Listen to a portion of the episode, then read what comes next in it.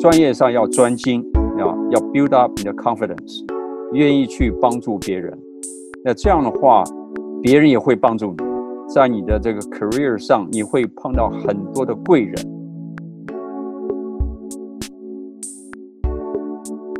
各位听众朋友们，大家好，欢迎回到《生技来一课》，我是以望。我们今天非常的开心，也觉得非常的荣幸。我们邀请到在美国生技业拥有四十多年经验的李文基博士 Frank。李博士呢是药物代谢动力学的专家，他曾经参与开发过十五个成功上市的新药。李博士于二零一二年从武田制药 Takeda Pharmaceutical Company 退休。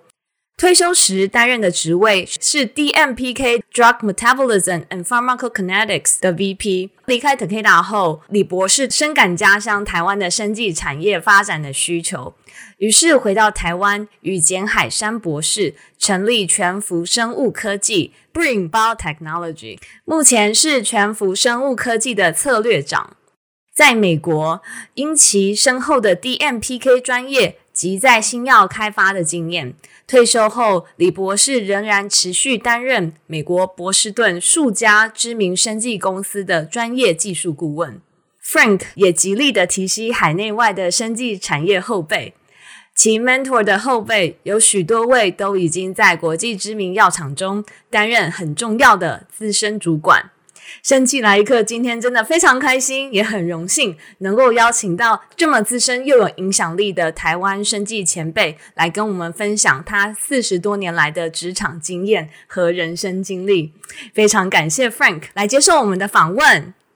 谢谢 Yvonne 的介绍，很荣幸能被邀请参加你们的访问，非常高兴。谢谢你。那我想要先请问一下 Frank，你在台湾的中原大学取得化学系的学士学位后，当时决定出国留学的契机，以及可不可以请你简单介绍一下自己在美国的求学经历？好，谢谢。其实，在我那个年代啊，六零后的年代，很多大学的毕业生都是想要出国。所以我在毕业服完兵役后，就开始准备留学的一些考试。我一面工作就是做国中的老师，后来很顺利的通过的这个 GRE 托福出国留学考，所以我就到了美国的呃 California State University Sacramento，开始在里面读硕士学位。读完硕士之后，就发现到自己其实对化学不是那么有兴趣。所以我就开始找工作，放弃了继续读化学博士学位的 scholarship。这真的是一个很勇敢的决定，在当时那个年代，李博士当时应该已经有家庭了，有妻小要照顾了，所以表示你也得到了来自家庭的支持，做了一个很重要的决定。对，回想起来也是觉得，嗯，那个决定是做对了啊，呃，嗯哼，要找到自己有兴趣的 area 是最重要的。所以我那个时候开始找工作，但是不幸的，在一九七四年，美国经济萧条，我发出了八十多份的 CV 都没有回音。那我的教授很好心，就说：“那你先回学校继续做助教啊，一面找工作。”在那个时候也也是很 lucky 啊，我不记得我有投我的 CV 到这个 Syntex 药厂。突然间接到他们的电话，让我去 interview，我以为就可以有 interview 的机会，但是隔了一个月都没有消息。一个月之后，他们又来电话让我去 inter interview，但我说这个是不是原来那个位置？啊，他们说不是，这个是一个新的位置，叫做 DMPK。我从来没有听过 DMPK，不过他们让我去 interview，我当然很高兴了。啊，后来我就过五关斩六将，自己都莫名其妙的被录用。那我进去之后才发现，DMPK 做的东西跟我的化学没有什么太大的关系了，主要是做动物实验、做药物的代谢，还有就是要做 pharmacokinetics。所以我在那个期间，我就发现到，啊，这是我有兴趣的。那我就开始回去补修所有的 biology。跟药理、生理有关系的课程，利用下班的时间去修这些课。这真的很不容易，很令人佩服。因为就是看了你的简历以后，我才了解到说，其实原本你跟 DMPK 不是有太多直接的相关。然后你进了职场以后，发现自己在专业能力上面需要更多的进修，所以你还自费利用自己的时间回到学校去修课。我觉得这个是一个很令人敬佩的毅力。那这个也是自己的兴趣，找到兴趣就好办事了。呀，这我花了很多的功夫去修这些课，然后七年之后，我觉得 Master Degree 不够，需要回去读博士学位。呃，也很 lucky 了，我只申请了一个学校，就是 UC San Francisco，结果我自己都莫名其妙也被接受了。哎，那个 UC San Francisco，我那时候都都不晓得，它是全美国来讲的话，在药物化学、药物动力学这个方面，它是 number one。那我就开始在那边读书。教授 interview 我的时候，他说：“哇，你是我们这次招收的最老的学生。”我说：“对对对，但我 我还是很想要学啊，有心要学那个。”但是毅力是最惊人的，也是最勤奋的。那个教授看我老学生还有这样的心，所以他们就收我了。对，那可以请问一下 Frank。呃，当时已经在公司工作了，那你又回到学校去拿博士学位，请问你是如何分配自己的时间？你当时还有维持自己在公司的那个 position 吗？对，这个也是非常感谢我公司的老板鼓励我去读书，他也了解这个我在经济上的需要，所以他就说，你还是留在公司做 part-time 的 job，而且是刚刚好超过二十小时。那这样的话，我的健康保险什么都可以 cover，包括我的太太、小孩。呃，一方面我继续做我的 full-time student，所以这个期间我花了五年的时间把我的博士学位完成。呃，我非常感激我的太太，她非常支持。嗯、这五年期间她非常辛苦，她一个人要照顾两个小孩。那我要 full-time student，然后 part-time work。我是住在学校的宿舍，要做实验。每个礼拜周末回家，洗衣服，该办的一些事情把它办好，然后礼拜天晚上又回学校，准备第二天的上课啊，又开始做实验。就是这样，五年下来把那个博士学位读完。刚刚 Frank 有提到说，就是你后来进了学校去修读 DMPK 的 PhD，那。毕业后，你是如何展开你另一段职涯的发展呢？你后来是不是从西岸搬到东岸？啊，对，这个也是一个人生的转折。那我读完博士之后，我的教授是鼓励我说，你应该求更大的发展，所以他就鼓励我去找更大的药厂。我呃也很 lucky 了，那个时候 Glaxo，也就是现在的 GSK。他们刚从英国搬到美国，就在 North Carolina 的 Research Triangle Park 急需找人。他们的那个 VP 就到学校来 interview，那我的教授也鼓励我去跟他谈，那我就跟他谈了。我也没有放在心里头，因为我原来只想就是再回到 Syntax 了。啊，没想到毕业之后，他们的人事室找我去 interview，因为我北卡没有去过。不晓得这个北卡在哪里，抱着一个去看看的心理的啊，我就去北卡那个 RTP interview。结果我一去之后就发现到 RTP 那个地方原来是美国的第一个 industry park，它比 Stanford Industry Park 还早。那边有三个大学，有 Duke，有 UNC Chapel Hill 跟 North Carolina State University。是非常好的一个学界跟业界合作的一个模式，所以我一看之后我就非常喜欢，就回去告诉我的太太说：“你要不要一起来看一看？”啊，因为大家都不喜欢搬离加州，我是很喜欢。我的看完之后，我的心就动，所以我就带我的太太也去看了一下，她看后她也喜欢，所以我们那时候就决定搬离 California。很多人都说我们有 out of your mind。那到 GSK 之后，你是不是也是继续在做 DMPK 这一块？对，我就继续在做 DMPK 这一块，而且很 lucky 的认识我的新的老板。呃，这个新的老板对我后来的 career 有很大的影响。我跟他一直做做到他退休为止，我接他的位置，这些都是后面我们可以再跟大家分享的。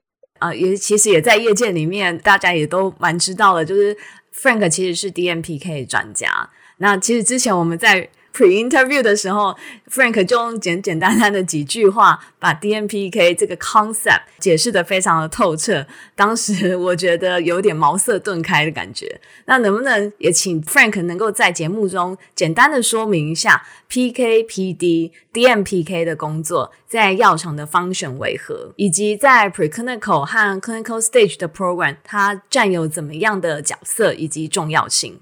好，其实 DMPK 或者是 PKPD 这个观念是非常基本的一个观念啊。我们大部分的人都知道 pharmacology 或者知道这个 PD 就是 pharmacodynamics，但是不是很多的人知道 PK pharmacokinetics。其实这两是互补的。当我们把药吃下去的时候，我们只想到这个药对我们身体的作用。啊，这是 PD，也就是 What the drug do to your body，这是 PD。但是另外一方面，当我们把药吃下去之后，那这个药在我们身上不会一直存留的，啊，它会被代谢，它会被排泄掉的。那这是一个 PK 的观念，也就是说，What your body do to the drug，所以这是两个互相补助的啊。所以，当我们吃一个药到身体的时候，我们知道药效是跟药的血浓度是有关系的。你的血浓度很低，没有了，你这个药效也消失掉了。那这个血浓度是根据我们身体怎么维持它，怎么去把它代谢掉，或者是把它排泄掉，这个是有关系的。所以，当这个药在我们身上的时候，血浓度很快就降下去了。这就是我们一般所谓的半衰期 （biological half-life）。所以，biological half-life 短的话，你的药效就很短。有的时候，病人一天要吃三次药；有的时候，病人一天都在做这个点滴注射。这就是因为它的这个 half-life 太短了。所以，我们要维持这个药的效力。要它有一个长的 half life 的话，我们就必须要了解怎么去修改它的 PK 的 property。所以这个是当我们在研发新药的时候，很多人都喜欢啊做 clinical trial，因为这个是 visibility 会很高的，大家都喜欢去做 clinical，而且大家也觉得这很 impactful 吧？对，就大家很喜欢往 clinical side，就是渐渐的 transfer 过去。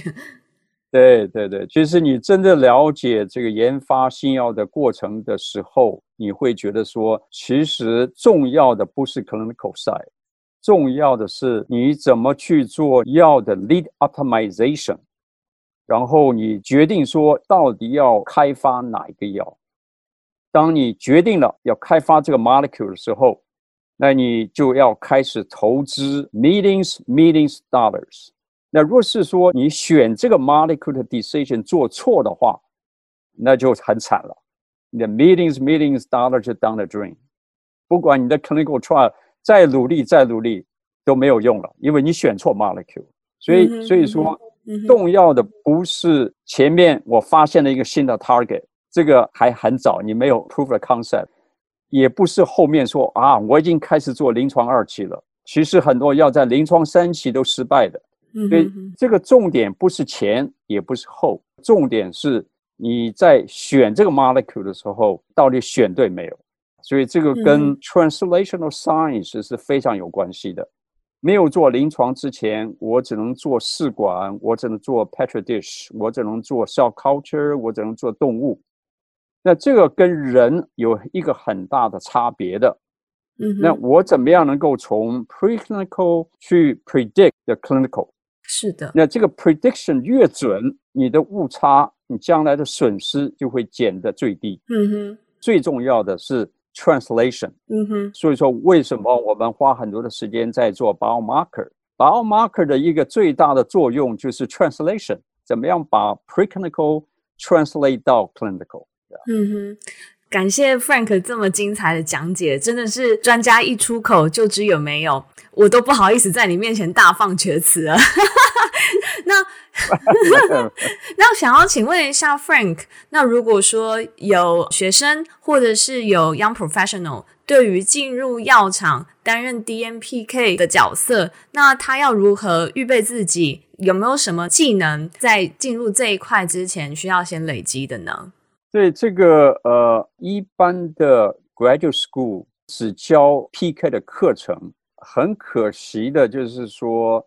在差不多是九五或者是两千年以后，Graduate School 的重点已经转移了，从这个 PK 转移到 Transporter，以及到了后面的 Drug-Drug Interaction 转到这一方面去了。对基本的 Pharmacokinetics 在这个开发新药的应用上，Graduate School 不会教的。所以说，在药厂要去 recruit 这些 DMPK 的人的时候，我们看到很多的 CV 都是说他做了很多的 transporter 啦，他做了很多的这个 P450 enzyme 的这些东西，但是真正实际上有做到 PK 的几乎没有。所以我们通常就是说，好吧，那你真的是对这个 DMPK 有兴趣，我们可以把你招进来，等于说这个 training on the job，从头教你怎么去了解 PK。那另外一方面，因为现在的趋势啊，已经是在走蛋白质药 （protein drug），包括 monoclonal antibody，还有 gene editing、cell therapy 这些东西了。那慢慢的小分子在新药开发的占有率上就减少了很多了，几乎是五十 percent 以下了。那大部分的药已经是跟蛋白质、跟这个 DNA、RNA 有关系了。所以这也是未来要学 DNPK 的人要注意的。应该多花点时间去学 biology，去学 modeling and simulation 啊，因为跟这个 preclinical predict 到的 clinical 是很有关系的。就算你做很多的 biomarker，未来要去了解人的疾病，单一的 biomarker 是不够用的，你很可能要用整个的基因的 map，还有 phenotyping 的这种 antigen 啊，个别的蛋白质啦，它们的改变。所以这是一个大数据，所以说为什么我们要用 AI？AI 一个最大的用处就是帮助 preclinical 还有 clinical 怎么去了解病人跟病人的不一样的地方，的帮助我们能够做到更好的 precisional medicine。我觉得 DNPK 的人需要去多了解一下 biology，不要把自己限制在一个很小的范围里头。这样的话，它未来的发展就受到很大的限制。哇，非常感谢 Frank 给我们这么精彩的讲解。那能不能够请 Frank 分享一下，在业界四十多年是如何一步一步的达到自己的呃梦想，然后能够拥有足够的实力和 resource 去执行自己觉得很重要的事情，并且对这个 community 带来一些贡献呢？好，很好一个问题。我想，大部分的年轻人，包括我自己，年轻的时候，差不多都是想要被 promote、被重视，这个是无可厚非的。每个年轻人都有这样的一个企图心的，这个没有错啊。但是我自己的经验发现到，promotion 不应该是我们 career number one 的 priority，重要的是我们对我们所做的 project。到底能不能够有帮助公司解决问题？因为我们都晓得，在啊任何一个公司、任何一个行业当中，一定会有问题的，不会没有问题。在药厂里头也是一样，参加 project team 带一个 project，那这个 project 我们在做新药开发，不会没有问题，很多问题。所以我们作为一个 scientist，很重要的就是去发掘问题。了解问题，然后怎么样去找到 solution，解决这个问题，让这个 project 能够顺利的进行。那在这个当中，很多人会要抢这个 credit，啊，这个是要很小心的，千万不要去抢 credit。对，这也是我后来做了老板之后，我自己就很清楚了。其实底下的人，每个人做什么，很多人以为老板不晓得。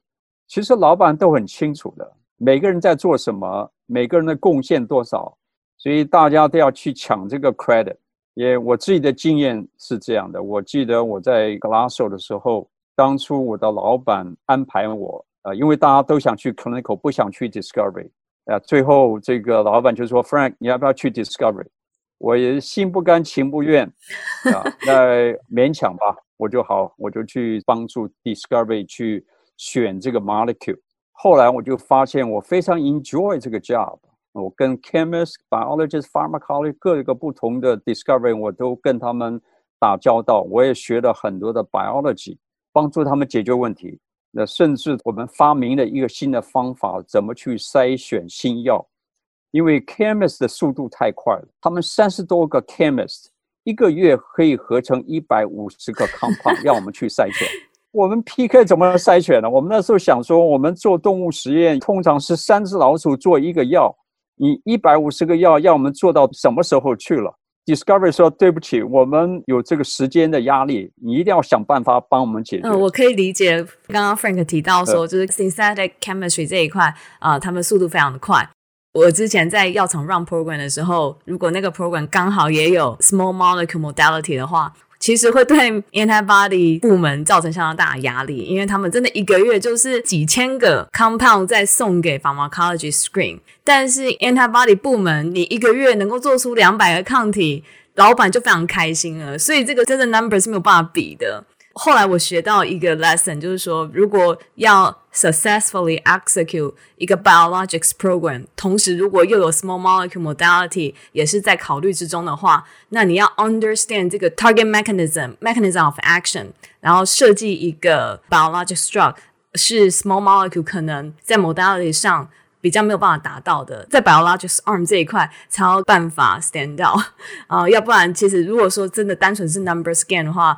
Antibody 其实压力其实蛮大的，呀，yeah, 没有错。所以我呢，我们那个时候 c a m b r i 就要求我们一个月之内要把一百五十个 compound 它的 PK、它的 profiling 要筛选最好的药出来。所以我们那时候头就很大，怎么做呢？后来我们的这个 bioanalytical 的那个专家就说，其实我们可以用 LC-Mass，因为即使他们合成一百五十个 molecule，这个一百五十个 molecule 都是 analog。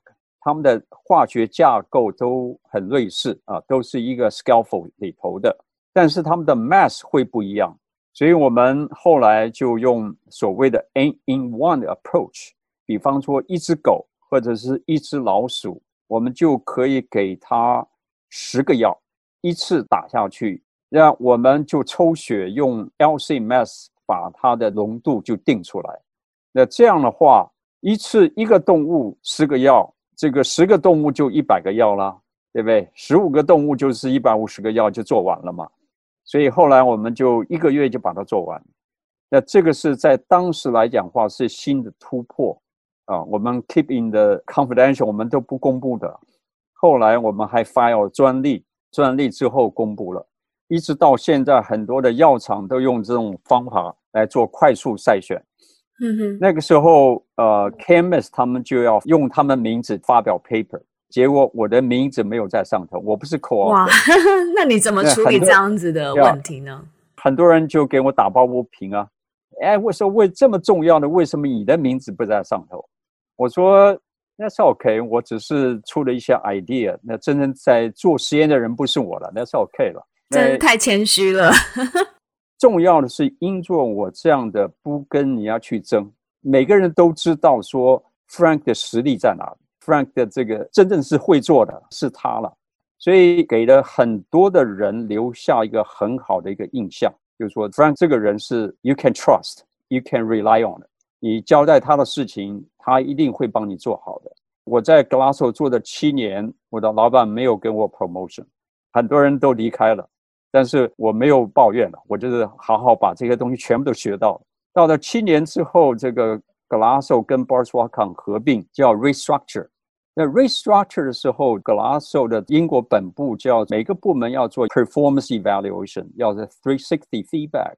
那这个时候就很明显的就看出来了，啊，他们所收到的 Feedback，其他的三个 Function 都不行，都很糟糕，只有我这个 Function 是 Outstanding。所以那个时候我的老板才知道说，哦，原来这个 Frank 他做的这么好。所以后来他们呃 merge 之后，很多人被 lay off 掉了，那这个 GW 就让我留下来。所以这个就是说，不要去跟别人抢 credit。你真正有实力的话，大家都很清楚。等到真的有需要的时候，大家都来找你。这也是刚才以望问我，就是跟年轻人的一些建议。你只要专精你的专业，不要自私自利，不要去跟人家抢 credit。你好好帮助别人。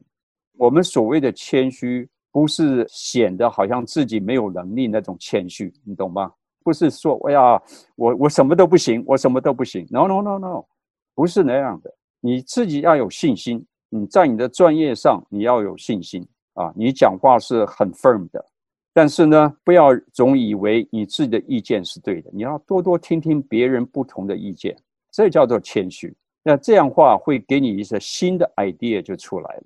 那这样的话，你这个不自私不自利，啊，愿意去帮助别人，至少在我自己的人生过程当中，以及到了后面，我后来到了 DuPont，DuPont 被 Bristol Myers Squibb 买走了，我的整个的部门被 lay off 掉了。那被 lay off 掉之后，呃，其实我做的第一件事情不是为自己找工作，我做的第一件事情是为我的整个部门的三十四个人找工作。我只等到三十四个人的工作都找到了，我才去为自己找工作。但是其实你的 reputation 早已经被传开了，所以我后来拿到五个 offer，还是决定去 Millennium 跟我原来的老板啊跟他一起做。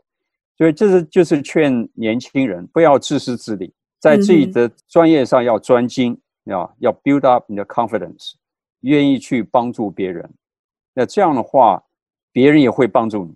在你的这个 career 上，你会碰到很多的贵人会帮助你。嗯，Frank 的故事真的让人受到很多的启发，也对于 Frank 的毅力还有耐心感到敬佩。尤其刚刚您提到说，你在前一份北卡那份工作担任 Discovery 的 supporting role，然后帮公司解决了这么多的问题，但是整整七年，老板都没有 promote 你，甚至要等到同事给你的 feedback，然后老板才看得到说原来你这么重要。嗯，其实我觉得这个对很多人来说不会是一件容易的事情。想要请问一下 Frank，你是要如何应对这样子的状况？就是说，老板可能需要别人的帮忙，需要别人的提醒，才能够意识到你的重要性。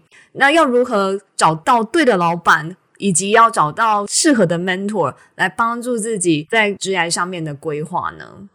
其实，这个找对老板最重要的是这个老板。是不是有高的 integrity？就是说，若是老板自己都没有很高的 integrity，他自己也是乱来，那这种老板千万不要跟。每个人都有不同的个性的。我原来的老板他是非常正直的一个人，非常保护他底下的人。但是我这个老板以前他自己是发表过很多的 paper，他也是 NIH 的 pharmacology 的 study section 的这个 member，所以他对他底下的要求就是说，你们也要发表 paper。你没有 paper 就没有 promotion，但是我们那个时候 Discovery 忙得一塌糊涂，哪有时间去发表 paper？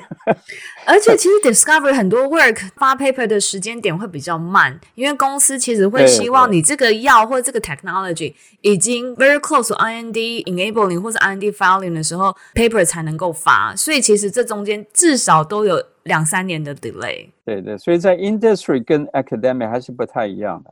我知道有些公司，包括像 Merck 啦、像 Pfizer 啊，他们都很讲究要发表 paper。但是对一个 startup、对一个 biotech 公司来讲的话，你要他发表 paper 不太容易了。所以在业界，重要的还是要怎么样能够尽快的帮公司把药能够推上市场啊，这是最重要的。所以到了后来，我这个老板他也了解了，他了解之后，他的态度有改变很多了。所以后来我跟他的时候，他很快就帮我升上去了。嗯嗯，所以其实 career development 算是一个一生的职业，真的要有耐心，然后要坚持做对的事情，同时也要 be open minded 啊，愿意接受同事以及前辈的建议，就是一个不断要 advance 自己的一个概念。感谢 Frank，Yeah. 那可以感觉出来，Frank 在业界是大家公认的 leader。那想要请问，就是在药厂一开始，如果你当小主管的话，可能就是带 team，然后比较着重在 technical side。但是 further advance，可能就是比较不带 team 了，就已经开始做更高的 leadership 的位置。身上背负的其实就是 develop vision，以及要带你整个部门往对的方向去。然后可能接下来五到十年，整个部门的方向要怎么走，其实是就会背负在比较高的 leadership 的这些主管的身上。那我想要请问一下，在你的 leadership 下面，你觉得 critical values 是什么？对，我觉得一个 project 的成功是靠他的团队，团队是非常重要的。那你怎么样去 recruit 你的团队 member？你怎么样去 help 你的 team member？这些都是非常重要。我通常要求加入这个团队，他的也具备的条件，第一个就是，当然他必须要在他的专业是很专精的。另外就是说，这个人他必须要有解决问题的那种 passion，to do spirit，这是非常重要的。我不太喜欢 team member，就是说我交代你一件事情，你做一件，然后其他都不管了，这个就不是很好。必须要有这个主动的，要 proactive 去 identify the issue，identify the problem，然后 find a solution，这是第一个要件。第二要件就是说，这个 team member 真的要有 team work 的 spirit 啊，不是口头上讲讲，哇，我们要 team work，我们要 team work 啊，不行的。一定要表现出他的 unselfishness，不能够自私自利。真正的 team spirit 是什么呢？真正的 team spirit 是是不只是看到自己的工作，他也看到别人的需要在哪里，他主动的是能够说出我能够帮你做什么啊？你有有些什么地方我可以帮你的啊？若是说一个 team 大家都是互相帮忙，互相这个辅助。不自私自利，不抢 credit 的话，那你这个 project 其实是很快就可以解决掉的。很多时候要解决一个 project 的问题，我们通常是讲究三个 factor 非常重要的，一个是 quality，一个是它的 timing speed，一个是它的消费，它要花多少钱啊？这三点是非常重要的。所以当我们在做新药开发的时候，我们常常会问自己：什么 study 是必须要做的？什么 study 是 good to have？通常我们不做 good to have 的 study，我们只做 is necessary 的 study，这个 project 才会 move 的比较快。但是通常 scientist，特别是刚从学校出来的，他会问很多一些 basic science 的问题。 但是这些问题并不能够解决你开发新药的所碰到的一些问题，就像我们要回答一些它的 mechanism of action 到底是什么。说句老实话，有的药到现在还搞不清楚它的 mechanism action 到底是什么，对不对？那你真的要花很多钱去把它搞清楚，你才要把你这个药上市吗？那你公司倒闭了，你还做不出来。所以说，这个是我们做开发新药的人要注意的啊，就是说我们要做 it's necessary study，而不是说 good to have study。那你要做 study 的时候要注意三点：一个是它的 quality，一个是它的 timing，一个是它的 cost。嗯，哇，真的是从主管的 perspective 分享这件事情，可以得到很多不同的见解，非常的感谢。那想要请问，就是您在药厂的成就非常的 established，而且非常 outstanding，令人称羡。想要请问您，为什么在 Takeda 退休以后，后来选择回台湾啊，来成立 Bring Biotechnology 全福生技呢？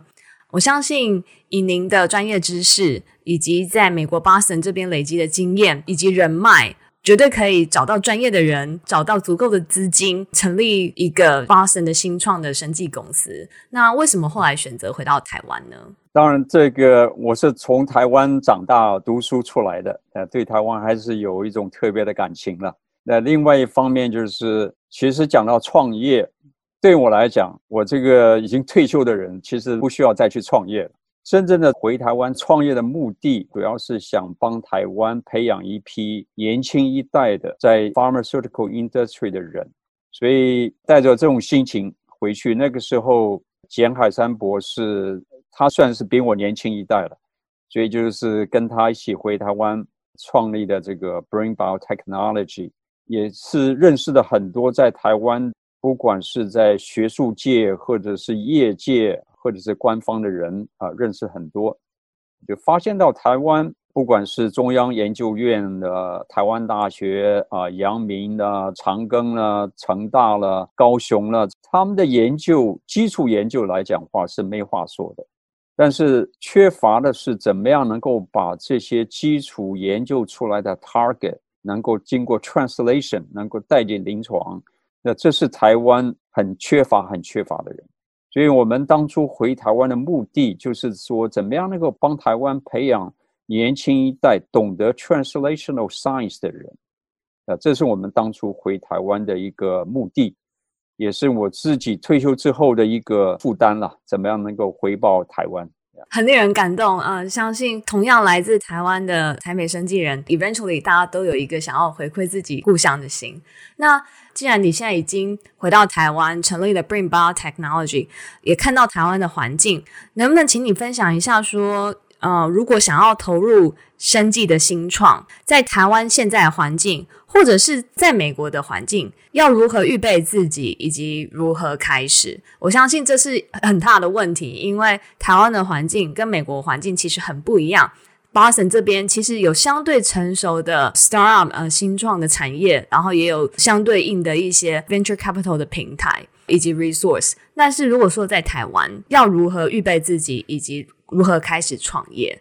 其实，呃，我自己过去差不多十年在台湾帮助呃台湾的这个全福，也就是 Bring Biotechnology 的经验，我自己觉得在台湾的年轻人啊，若是你是读完 PhD 的话，当然不可能每个人都到 Bring 来啊学这个经验是不可能的了，所以我是鼓励呃这些年轻人最好还是出国。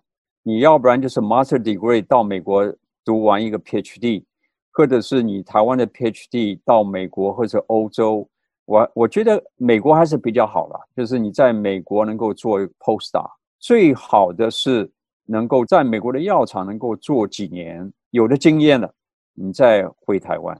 因为我也发现到在台湾有国外回来的，但是都是读完 PhD 或者是做完 Postdoc 就回来了。完全没有 pharmaceutical industry 的经验，那这个话你要在台湾帮助台湾的，不管是现有的药厂也好，或者是这个创业也好，这个帮助不是很大。所以我是鼓励在台湾的年轻人应该还是出国来看一看。那这又谈到另外一件事情，就是我很早之前就是鼓励在台湾的公司或者是台湾政府也好。怎么样能够到美国来设立公司，甚至 merge acquisition 这个买一个美国公司？你这样的话，你才有办法学到美国的 biotech 它真正的精神在哪里？因为在美国来讲的话，每一个公司它的 culture，我们所谓的文化，这个有很大的区别，也有很大的影响的。所以你看，亚洲的 pharmaceutical 公司一直赶不上来，一个最大的原因就是它的 culture 跟欧美完全是不一样的。我啊，在过去这十年，我发现台湾的年轻人 somehow 每隔一年就换 job。我不知道你们有没有注意到，台湾的年轻人很喜欢换 job，做个一年两年，两年不到就换 job。所以我每次看他们的 CV，哎，奇怪，我说你十年换了十二个 job，这是怎么回事啊？他是说，我当然是要找高薪的 job 啦，要一层层跳。若是说你一年就换一个 job，你学不到东西的啦。你十年下来还是你学不到东西，所以这就是一个文化上的区别。嗯哼，所以所以我是希望这一点对台湾的年轻人有一些建议，就是不要流动的那么快。另外就是出国好好学一些东西再回回台湾。嗯哼，那如果说有人想要在美国创业，那他要怎么预备自己？他要怎么开始呢？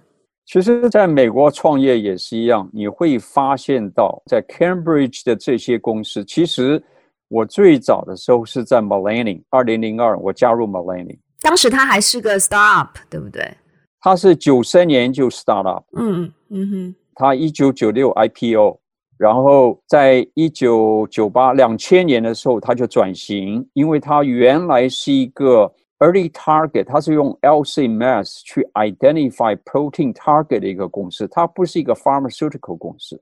但后来他发现到做这个 service 是不行的，他就开始收购，像这个 Velcade 就是从另外的公司收购进来的，他就开始转型了，变成真正的 pharmaceutical 公司了。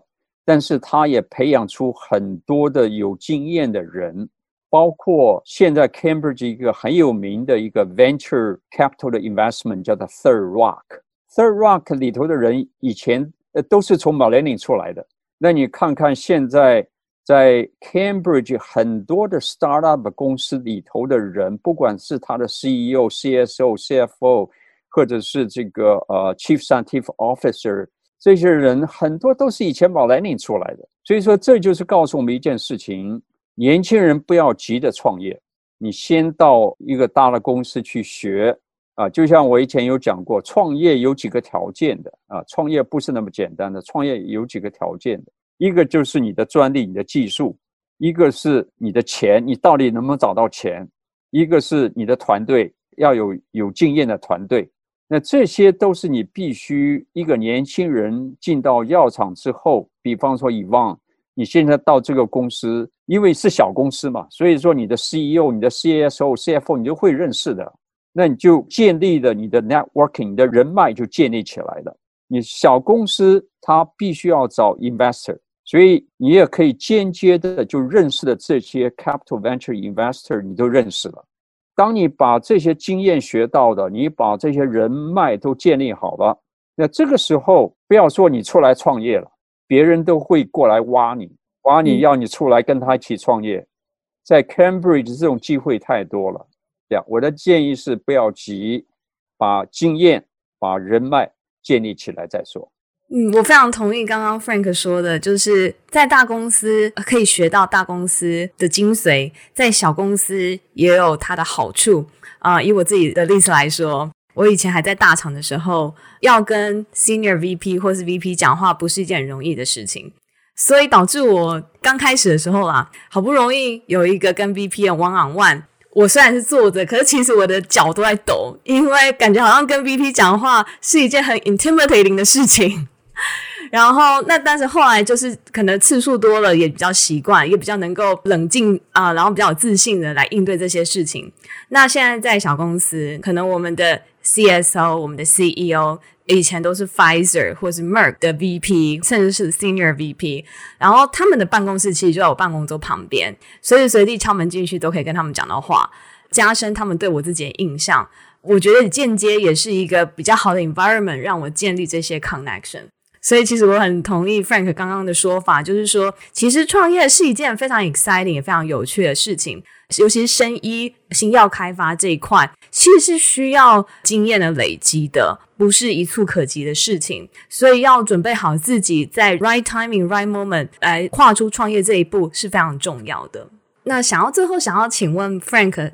啊您退休后反而退而不休，一直在不断在这个 community 做出自己的贡献。想要请问，就是你也退休差不多八到十年了，你觉得这八到十年啊你有达到当初期许自己想要达到的事情吗？那你是如何规划自己下一个十年？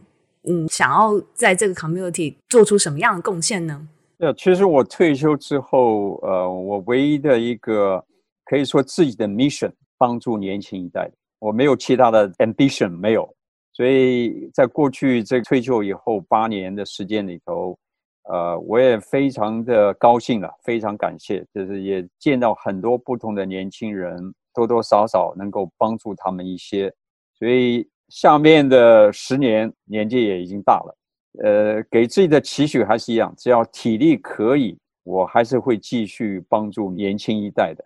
多培养一些在这个生命科学上可以有贡献、有企图心的这些年轻人，这是我给自自己这个 在这个一生当中的最后的哎呀唯一的期许了，就是怎么样能够帮助年轻人？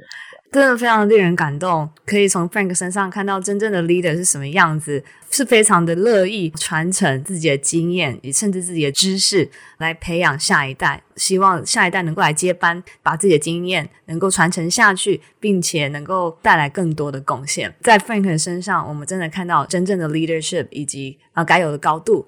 嗯，非常的感谢你。那最后，不知道 Frank 还有没有什么话想要跟我们的听众朋友分享呢？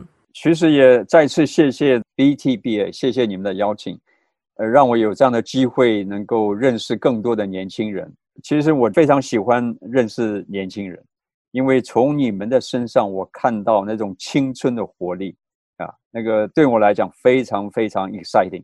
因为自己年纪已经大了，我们必须要承认的。我们一代一代的过去嘛，江山代有人才出啊，长江后浪推前浪，所以希望你们能够把这个棒子接过去啊，能够在这个生物科技上为人类啊，为家乡能够做出更多的贡献啊。好，谢谢。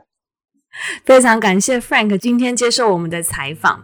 接下来预告一下我们下一集的节目。我们下一集的节目，我们邀请到在疫情期间找到第一份工作的 Meredith 来分享他找工作的过程以及经验，请大家期待由放恩访谈的节目。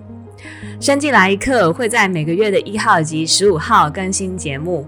今天非常开心，然后 Frank 能够接受我们的访问，相信听众朋友听完了 Frank 的分享，一定有很多感动。然后，如果你对啊 B T B 的节目有任何意见，都欢迎你们直接联络我们 Facebook 脸书小编，我们都会呃收到大家的建议以及鼓励。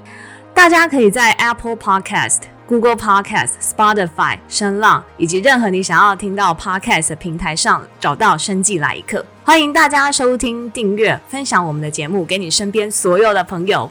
如果你有特别想听的人物访谈以及产业 topic，都欢迎你跟我们提出你们的建议。也不要忘记 follow BTBA 的官网 triple w 打 btbatw 打 org，以及 Facebook 搜寻 BTBA 就可以找到我们 Podcast 节目的最新消息及 follow 我们的最新动态。啊、今天的节目就到这里为止，谢谢大家的收听，我们下次见喽，拜拜。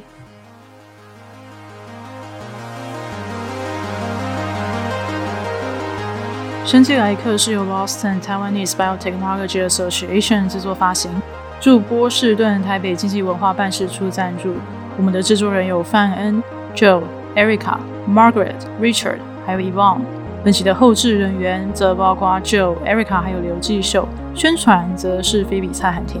谢谢您今天的收听，我们下次再见，拜拜。